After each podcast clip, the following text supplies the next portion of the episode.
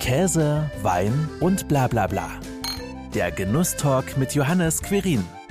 Was ich probiert habe, was man im Supermarkt bekommt, das hat mit einer Pasta, wie man es kennt, nichts zu tun. Anfang 2021, mitten in der Pandemie, wagte meine heutige Gesprächspartnerin den Schritt in die Selbstständigkeit. Sie eröffnete in Saarbrücken die Pasta-Manufaktur Italian Delight. Seitdem dreht sich alles um Tagliatelle, Ravioli, Pacchieri, Gnocchi und Co. Mit Tina Bonafini Caputo spreche ich heute über traditionelle Familienrezepte, die perfekte Pasta gegen den Ehekrach und natürlich die Saarland-Ravioli. Ciao Tina, schön, dass du heute mein Gast bist. Buonasera. Ein mutiger Schritt, den du ja da im letzten Jahr gegangen bist. Wie wurde denn eigentlich die Idee geboren mit der Pasta-Manufaktur? Also es ist wirklich äh, über Nacht passiert. Corona hat uns ja sehr stark getroffen in der Gastronomie. Äh, das war vor zwei Jahren im März und ähm, ich bin da so auch äh, ein Mensch, der versucht, relativ schnell Lösungen ähm, zu finden oder herbeizurufen und die Dinge ganz äh, nüchtern zu betrachten. Und mir war eigentlich klar, dass das nicht eine Sache ist, die äh, schnell vorbeigeht. Ja, und dann habe ich mir überlegt, na ja, was wäre denn eine Alternative für mich? Was würde mir denn Spaß machen? Und habe ähm, ja ging halt übers, ums Essen und Kochen. Wir kochen leidenschaftlich gern. Äh, meine Familie betreibt seit über 40 Jahren eine Gastronomie. Und ähm, da, das ist wirklich nachts gekommen. Ich mache Ravioli, äh, Pasta-Manufaktur. In Italien ist das ganz üblich, dass man in kleinen Ortschaften auch Pasta-Manufakturen hat, wie ein Bäcker. Ne? Also man geht hin und kauft äh, Pasta abgewogen, äh, grammweise, kiloweise, je nachdem, wie groß die Familie ist. Ähm, das ist dort ganz üblich, aber hier ähm, gibt es das in ganz, ganz wenigen Städten. Und, ähm, und dann bin ich wach geworden und habe gesagt, jetzt gehe ich mal einkaufen, habe erstmal so Bioprodukte gekauft, fertige, weil ich gedacht habe, na ja, gut, wenn es die ja schon fertig gibt und die schmecken so, wie ich, wie mein Anspruch ist, dann brauche ich damit ja erst gar nicht anfangen. ne? Kann ja sein, weiß man ja nicht und habe wirklich also hochwertige Pasta ausprobiert und da bin ich schnell der Meinung gewesen, dass das nicht das ist, was ich ähm, in, als frische Pasta äh, bei uns in Italien ähm, kaufen würde oder das kann man mal machen, um Gottes Willen, wenn es schnell gehen muss, ist das kein Problem. Und weil man ja auch keine Pasta-Manufaktur in der Nähe hat, muss man ja auch auf diese Alternativen äh, greifen, wenn man es nicht selbst machen möchte. Und von daher habe ich gedacht, gut, dann geht der nächste Schritt, Ravioli-Füllungen. Und dann habe ich an, angefangen, äh, alles, was mir eingefallen ist, an Füllungen zu machen und habe das mit Freunden ausprobiert und äh, das kam so gut an, dass wir, dann waren wir so euphorisch und haben gesagt, nee, da kann gar nichts mehr schiefgehen. Also das, das wird's. Und dann im Zuge dessen dachte ich, naja, da muss aber doch noch, noch mal was Besonderes. Natürlich sind Ravioli total besonders. Ähm, Gerade die italienischen mit den Füllungen, da gibt es so viele verschiedene Kombinationen. Da ist ja der Fantasie überhaupt gar keine Grenzen gesetzt. Die Saarländer sind sehr, sehr große Genussmenschen. Und dann dachte ich, naja, was machst du denen denn? So was Besonderes, was uns auch so ein bisschen die Saarländer und die Italiener so ein bisschen zusammenführt. Ja, und da ist die Saarland-Ravioli geboren und die findet sehr, sehr, sehr großen Zuspruch. Also sind, wenn du es jetzt gleich probieren wirst, ich hoffe, sie sind noch warm. Ja, das werden wir auch gleich tun, da kommen wir auch gleich dazu.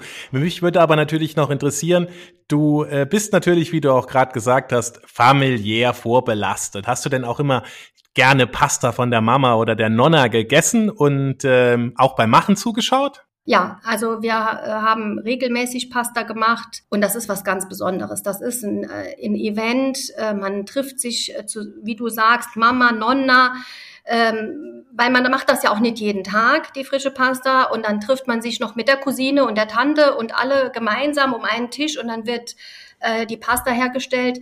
Das ist ja relativ aufwendig auch. Ne? Es ist ein zeitfüllendes, ähm, also man macht das sonntags den ganzen Tag, ist dann gemeinsam. Ja, und das äh, so sind wir halt darauf gekommen. Du hast ja jetzt auch schon beschrieben, viele Füllungen für die Ravioli hast du ausprobiert. Wie viele Pastasorten hast du denn oder wie viele gefüllte Pastasorten hast du denn im Moment in deinem Sortiment? Also aktuell sind es neun verschiedene äh, Ravioli-Füllungen, die wir anbieten, also Ravioli und andere. Na, also aber neun ist schon, ähm, ja, es ist schon eine relativ gute Auswahl. sind da auch wirkliche Familienrezepte mit dabei, solche Geheime? Also so, wir haben natürlich die Klassiker, Ne? Also die äh, Spinat-Ricotta ist klassisch oder ähm, Ricotta, also Ricotta ist ein Hauptbestandteil der Füllung oft. Was wir jetzt auch versuchen, ist ähm, auf vegane Wünsche einzugehen. Ähm, das ist oft bei der Füllung nicht so das Problem.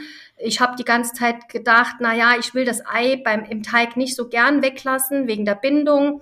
Hab, werde mich aber jetzt im Januar auch da dran wagen und äh, ich habe mir ja sagen lassen, es äh, dürfte kein Problem sein. Also sie müsste halten. Und da gibt's auch eine vegane Variante mit Kürbis und Kartoffeln, die ist auch super lecker, äh, mit Hokkaido-Kürbis. Und ansonsten so ein, so ein italienisches Geheimrezept. Ich habe jetzt an Weihnachten zum Beispiel was gehabt, was sehr, sehr lecker ist. Und zwar habe ich das ähm, so eine Art, kennst du Ossobuco? Ja. Ja, das ist so ähnlich, aber ich wollte auch kein Kalb verwenden, sondern ähm, habe ein Zimsel. Das ist ein Stück Rind von der Hüfte, vom, äh, von hier, von, äh, von den Bauern hier ganz in meiner Nähe, geschmort, äh, mit viel Gemüse, Zimt und Nelke abgeschmeckt. Also so ganz winterlich, weihnachtlich und das war auch sehr, sehr gut. Und das das sind so Geschmacksrichtungen, die man, das sind, das ist schon kein Klassiker mehr, das sind schon speziellere Sachen. Mhm.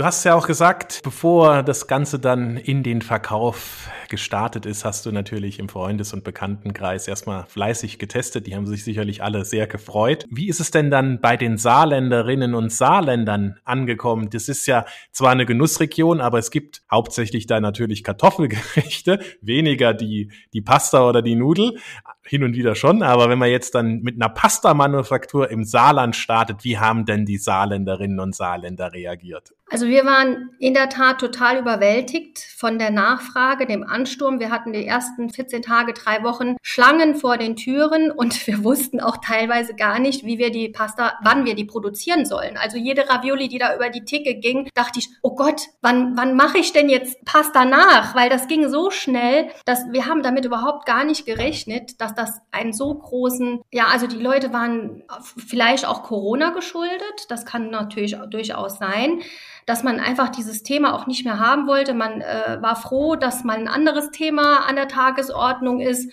und ähm, und auch dieses Gefühl des Einkaufens wie in Italien. Die Leute konnten ja nicht in den Urlaub fahren. Ja, war ja Lockdown. März war absoluter Lockdown. Und bei uns im Laden, das, wir haben das wirklich so aufgebaut äh, wie in Italien und die Leute haben das Gefühl, die kommen rein und sind in Italien. Das ist wie in, ein, in anderes Land versetzt. Und da haben wir wirklich, ähm, die haben das sehr, sehr gut angenommen. Und wir haben Kunden, die kommen von weit her oder auch Exil-Saarländer wie du zum Beispiel, die kommen extra, wenn die ihre Verwandten besuchen gehen, ist, ist der Besuch bei uns in der Pasta-Manufaktur einer Bestandteil des, des Wochenendes.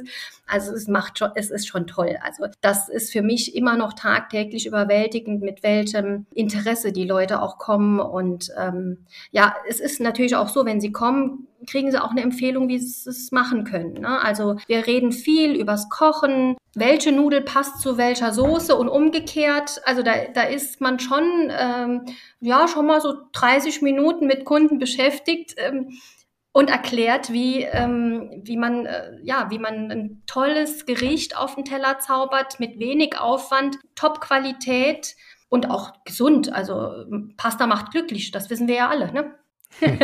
Ja, da will ich doch auch mal ein bisschen was für meine äh, Glückseligkeit tun. Du hast mir, hast es eben ja schon verraten, die Saarland-Ravioli zukommen lassen. Ich habe die natürlich vorbereitet vor mir stehen, ganz klassisch, so wie du es auch gesagt hast, mit einer Speckrahmsoße. Das gibt's sehr häufig im Saarland zu verschiedenen Kartoffelgerichten dazu. Vorbereitet Dazu auch ein Rotwein, den hast du auch, einen Cabanero es ist kein Italiener, es ist ein Württemberger, aber ich glaube, er braucht sich nicht vor äh, Weinen aus Italien und Spanien zu verstecken. Er ist wirklich äh, für einen deutschen Rotwein sehr kräftig. Cuvée aus verschiedenen Cabernet-Sorten von der Kellerei Eberbach und Schäfer. Und das Ganze lagert auch zwölf Monate in kleinen Eichenfässern. Deswegen merkt man auch schon so ein bisschen seine Kräftigkeit. Dann würde ich mal sagen, zum Wohl. Und dann probiere ich gleich mal dazu natürlich die Saarland-Ravioli. Salute e buon appetito.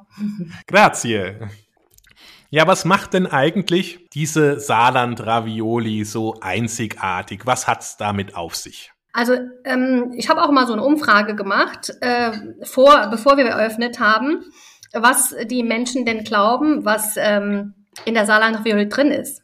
Und da haben wir mhm. wirklich viele. Also du kannst dir vorstellen, du bist ja auch Saarländer. Da kam der Vorschlag Leona Wurst. Ich weiß nicht, ob die Zuhörer das kennen. da kam, Fleischwurst, Leona, genau, Fleischwurst, genau. Da kam äh, die Antwort äh, Maggi, mhm. was ja ein spezielles Gewürz aus dem Saarland ist.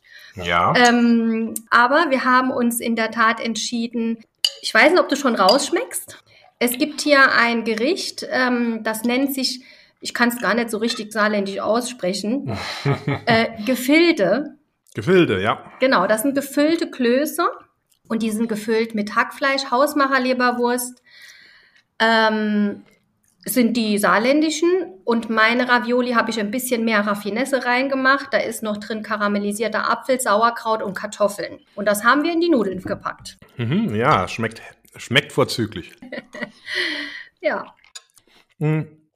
Woher beziehst du dann die, die Grundprodukte für die Saarland-Ravioli? Genau, also die ähm, alles Fleisch und Gemüse kommt hier vom Bauern vier Kilometer von meinem Heimat, äh, von meinem Heimatort entfernt. Und ähm, das ist mir sehr wichtig. Dieser Betrieb ist äh, nicht nur ein, ein Biobetrieb, sondern auch ein Inklusionsbetrieb. Das heißt, äh, wir haben hier ganz tolles äh, Fleisch und Gemüse und eine tolle Idee der Zusammenarbeit. Ne? Und von daher ist mir das bei den Herstellungen meiner Produkte ganz, ganz wichtig. Auch bei der normalen Pasta ähm, haben wir hier zum Beispiel im Pliesgau ein Urgetreide ur, ähm, letztes Jahr angebaut und da ist ein bisschen Mehl, das nennt sich ähm, Gelbweizen und daraus haben wir auch ganz tolle Nudeln äh, hergestellt. Ähm, ja, also das ist, ich versuche da schon heimische Zutaten zu verwenden oder auch das Dinkelvollkorn. Ne, die, unsere Dinkelvollkornnudeln sind fantastisch. Ich komme nicht aus der veganen, glutenfreien Dinkel-Vollkorn-Fraktion. Also für uns Italiener ist es Hartweizengrieß und Wasser oder noch eventuell mit Ei. Das sind die Grundzutaten äh, der Pasta.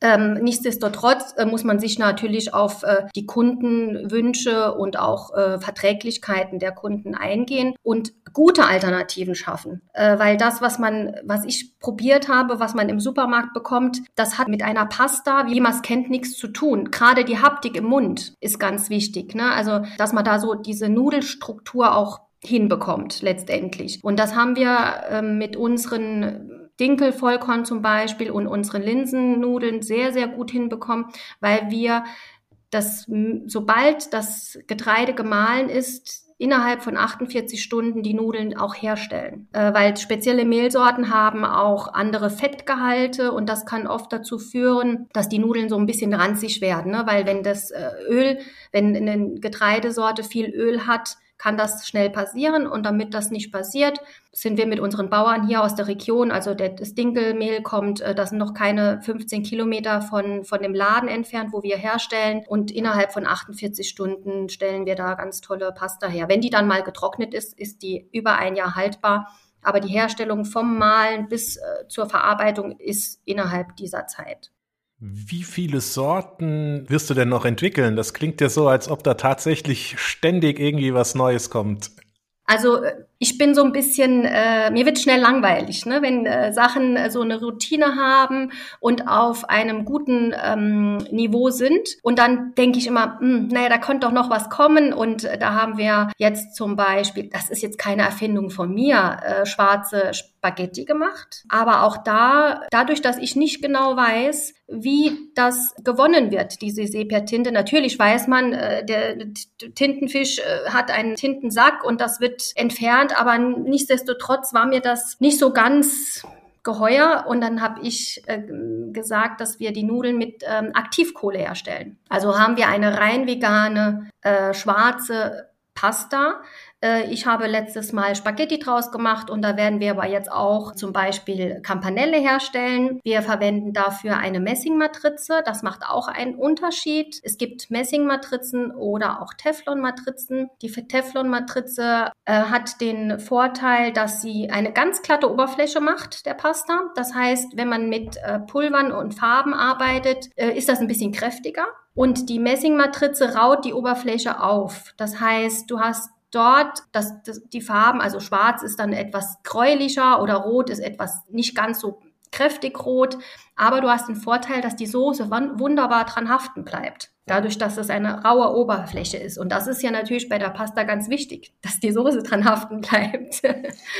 Das klingt alles äh, recht kompliziert. Äh, oder ist es doch ganz einfach, so eine Pasta herzustellen? Also ich habe äh, gedacht, es wäre einfacher. Sagen wir mal so. Es ist viel ähm, handwerkliches Können ähm, steckt dahinter und ich musste auch bestimmt schon Lehrgeld bezahlen. Also ähm, äh, wichtig sind die Temperaturen bei der Herstellung, ähm, die Luftfeuchtigkeit, wie war das Mehl vorher gelagert, wie feucht oder wie, wie trocken war es im, im dem Lagerort, regnet es gerade oder nicht. Also das ist so ähnlich wie beim Pizzateig oder bei einem Hefeteig generell. Jeder, der viel backt, wird es wissen, dass das nicht immer gleich gelingt und dass das was mit dem Druck zu tun hat und auch der Feuchtigkeit im, im Raum. Und von daher, wenn man aber Mengen herstellen will, ähm, wie soll man sagen, wo man auch Geld verdient, also wir wollen ja damit Geld verdienen letztendlich. Und da passiert was und es gelingt einem nicht und die Maschine äh, verstopft. Und man hat dann 10 Kilo Mehl in, in, in diesem Gerät und kriegt es nicht raus. Und vorne die Auslage ist leer und man will es befüllen und es geht nicht, dann wird man schon manchmal etwas nervös. Ja, man kann da natürlich immer schön sagen, ah, wir sind eine Pasta-Manufaktur, das heißt, es ist nicht immer alles gleichermaßen verfügbar was ja auch richtig ist, ja. Gerade jetzt zum Beispiel mit dem Goldweizen, da sind nur in Anführungszeichen 500 Kilo hergestellt worden. Ja, 500 Kilo ist aber ganz, ganz schnell weg. Also das ist eine ganz kleine Menge.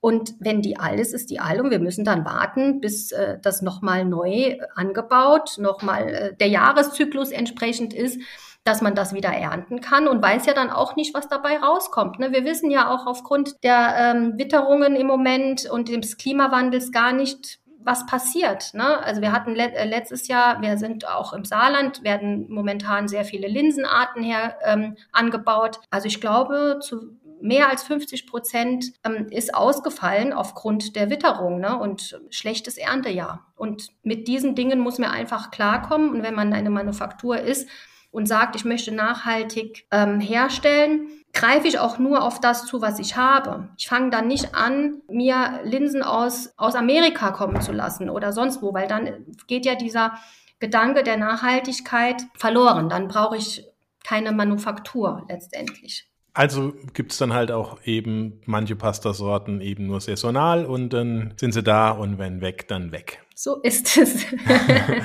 Was ist denn die Lieblingsnudel der Saarländerinnen und Saarländer? Also in der Tat ist es, ähm, ne, also wir haben ein gutes Programm, das zeigt uns immer gut, äh, welche Mengen wir verkaufen und Spinat Ricotta ist immer noch der Top unter den Top ähm, Ravioli und dann kommt die Saarland-Ravioli. Wirklich. Gut, in, jetzt vor Weihnachten hatten wir Trüffelsteinpilz. Das ist natürlich auch was ganz Besonderes. Da haben wir auch ein paar Kilo verkauft. ein paar hundert Kilo. Das klingt, ne, das klingt natürlich gleich immer so, wenn man irgendwie in Kilo, in hunderten Kilo denkt und wenn man normalerweise dann halt zu Hause eigentlich nur so ein paar hundert Gramm dann davon verarbeitet, sind das natürlich ganz andere Mengen. Ne? Das stimmt.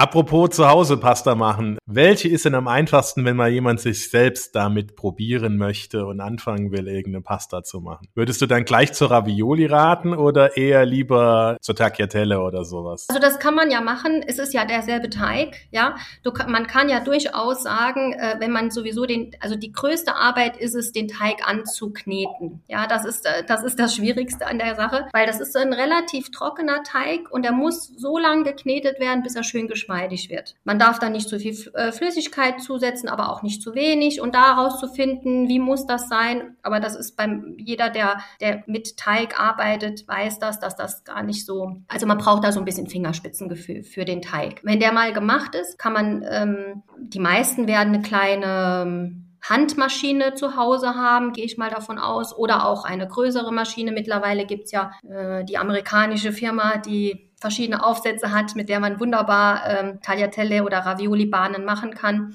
Aber man kann es auch ausrollen und mit einem Messer. Also man, man rollt das, ähm, man hat schon ein spezielles Verfahren, wie man das einrollt und dann in Streifen schneidet. Dann hat man die Tagliatelle. Und wenn man es ein bisschen breiter macht als Bahn, ein bisschen Spinat, ein bisschen Ricotta, Parmesan, Muskatnuss, Salz, Pfeffer ist im Prinzip ja schon auch bei der Spinat-Ricotta ist, sind nur fünf Zutaten, die da reinkommen. Und da ein Klecks auf die Bahn Bahn zu machen und mit einer zweiten Bahn zumachen. Es ist gar nicht so kompliziert, Pasta zu machen. Es ist nur zeitaufwendig. Aber das ist mit einem guten Kochen, ist es so. Ne? Man muss sich für ein gutes für Kochen einfach Zeit nehmen. Ja, und beim Pasta-Kochen gibt es ja auch immer noch diesen Grundsatz, die Soße wartet auf die Pasta. Ist das dann tatsächlich so, dass die Soße zuerst mal fertig sein muss und dann eben ja die Pasta folgt? Unbedingt, unbedingt, weil Pasta ähm, hat halt einen bestimmten Kochgrad und wenn der überschritten ist, ist sie eben nicht mehr bissfest. Äh, natürlich die konventionell hergestellten Pastasorten, Barilla, die haben Stabilisatoren da drin oder wie auch immer, die zerkocht normalerweise nie. Aber frische Pasta von uns, wenn man da eine Minute zu lang kocht, kann es dann durchaus passieren, dass es einfach nicht mehr ganz so bissfest ist. Ja, und wer das lernen will, du bietest doch auch entsprechende Pasta-Kurse an. Ähm, das war, ist geplant. Der erste sollte ja schon letztes Jahr stattfinden, aber aufgrund von Corona ging das natürlich nicht. Ähm, der erste ist schon im Februar und dann jeden Monat einen. Die Nachfrage ist sehr groß. Also ich äh, bis Ende des Jahres bin ich schon ausgebucht, in der Tat. also muss man sich da schon mal ranhalten und fürs nächste Jahr vormerken Warten, lassen. auf die Warteliste setzen lassen, genau. Beziehungsweise ich habe noch eine Freundin, die ist auch Köchin. Wir sind am überlegen, ob wir noch einen zweiten Kurs im Monat anbieten, einfach um die Nachfrage, die momentan da ist, abdecken zu können. Und das macht ja auch riesig Spaß. Ne? Also mit zehn bis zwölf Leuten zusammen äh, Pasta zu machen, macht einen Heiden Spaß. Also das ist richtig toll.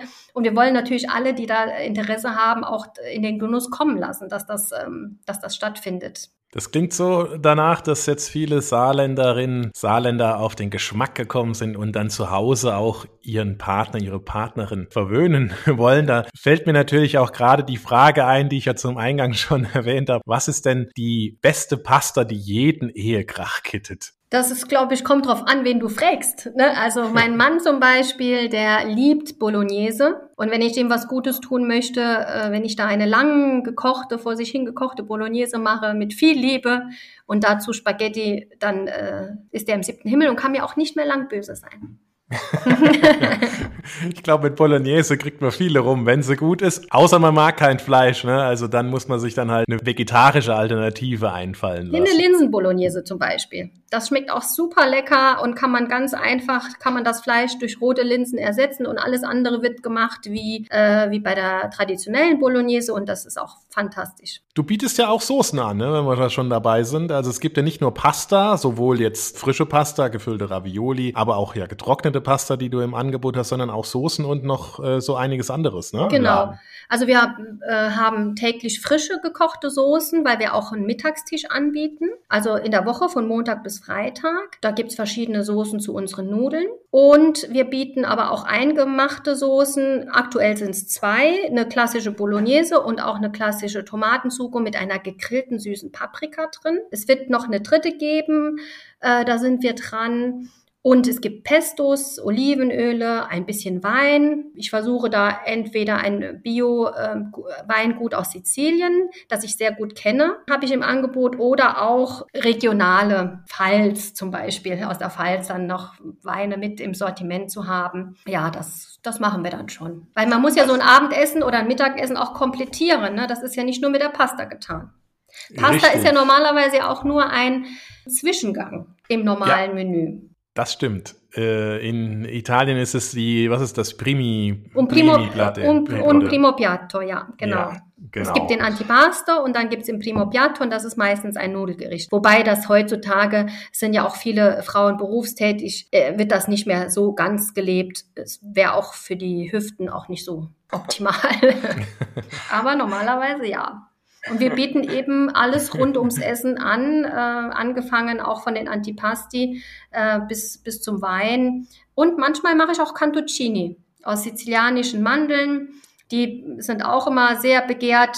Aber das ist wirklich, also das mache ich dann meistens an meinem freien Tag und leihe mir dafür die Restaurantküche meiner Schwester, weil die hat einen Ofen, einen Pizzaofen und da lässt sich das natürlich mit den Cantuccine etwas besser machen als, ähm, weil wir haben keinen Ofen, weil wir für Pasta herzustellen so keinen Ofen brauchen. Kannst du denn überhaupt noch, wenn du tagtäglich so viele Kilos an Pasta produzierst, überhaupt auch noch dann zu Hause Pasta genießen? Also du wirst es nicht glauben, Pasta geht immer und es macht eigentlich auch süchtig. Also ich habe auch gedacht, nee, wenn ich jeden Tag Pasta sehe und dann muss es nicht sein. Klar, Ravioli muss, äh, muss in der Tat nicht jeden Tag sein, das ist wirklich so. Aber Spaghetti oder Tagliatelle, ich könnte jeden Tag, tut mir leid, ich könnte jeden Tag es muss ja keine schweren Soßen sein, ne? aber wenn du Spaghetti aglio olio machst mit einer leicht, mit Oliven, Knoblauch, ein bisschen Chili, äh, das ist erstens mal als berufstätiger Mensch innerhalb von, also in der Zeit, wo die Nudeln kochen, ist deine Soße gemacht und dann schwenkst du die einfach nur in dem guten Olivenöl und ein bisschen Parmesan drüber und das ist doch fantastisch. Mehr brauchst ja. du auch gar nicht. Mehr braucht man in der Tat nicht. Das stimmt. Geht dann deiner Familie eigentlich auch das Herz auf, dass du jetzt eine Pasta-Manufaktur eröffnet hast und sie dann alle mit tausenden von Sorten verwöhnen kannst? Oder sagen die, oh je, das sind aber auch spezielle Sorten. Wenn, man hier, wenn ich jetzt zum Beispiel die schwarzen Spaghetti mit der Aktivkohle höre, sagen die auch, na ja, alles muss man ja auch nicht ausprobieren. Wie reagiert da so der, die italienische Familie? Also die müssen schon alle, die müssen probieren. Die sind ja die Ersten, die das probieren müssen, wenn ich was Neues ähm, mir überlege. Und bis jetzt war noch nichts dabei, was nicht geschmeckt hat. Ja, das denke ich mir. Also, wie gesagt, ich habe ja jetzt bisher nur eine Sorte probiert, aber das äh, finde ich schon sehr, sehr, sehr lecker. Ähm, was macht denn einen erfüllten Tag für dich aus, Tina? Gutes Essen ist natürlich das A und O mit einem erfüllten Tag, aber auch dann nach diesem Essen auch gemeinsam Zeit zu verbringen mit der Familie oder einen schönen Spaziergang oder mal eine Wanderung zu machen. Wir haben ja hier im Saarland auch schöne Wanderwege und einfach so die Zeit genießen miteinander. Das ist für mich so ein erfüllter Tag. Und da gehört immer ein gutes Essen, ob das mittags ist oder abends. Wir verschieben das meistens auf abends und mittags gibt's nur einen kleinen Snack. Aber das rundet das Ganze ab. Und wenn man dann noch einen wunderbaren Wein, wie du ihn mir auch geschickt hast, dabei hat, das ist ja Genuss pur. Und mit deiner Pasta machst du natürlich dann auch einige andere auf diese Art und Weise glücklich. Mille grazie, sage ich, für deine Zeit und ja, den Blick in deine Pasta-Manufaktur. Herzlichen Dank. Grazie, buon anno. Das war Käse, Wein und bla bla bla. Der Genusstalk mit Johannes Quirin. Dir hat dieses Gespräch gefallen? Dann abonniere den Podcast, um keine neue Folge zu verpassen. Bis zum nächsten Mal.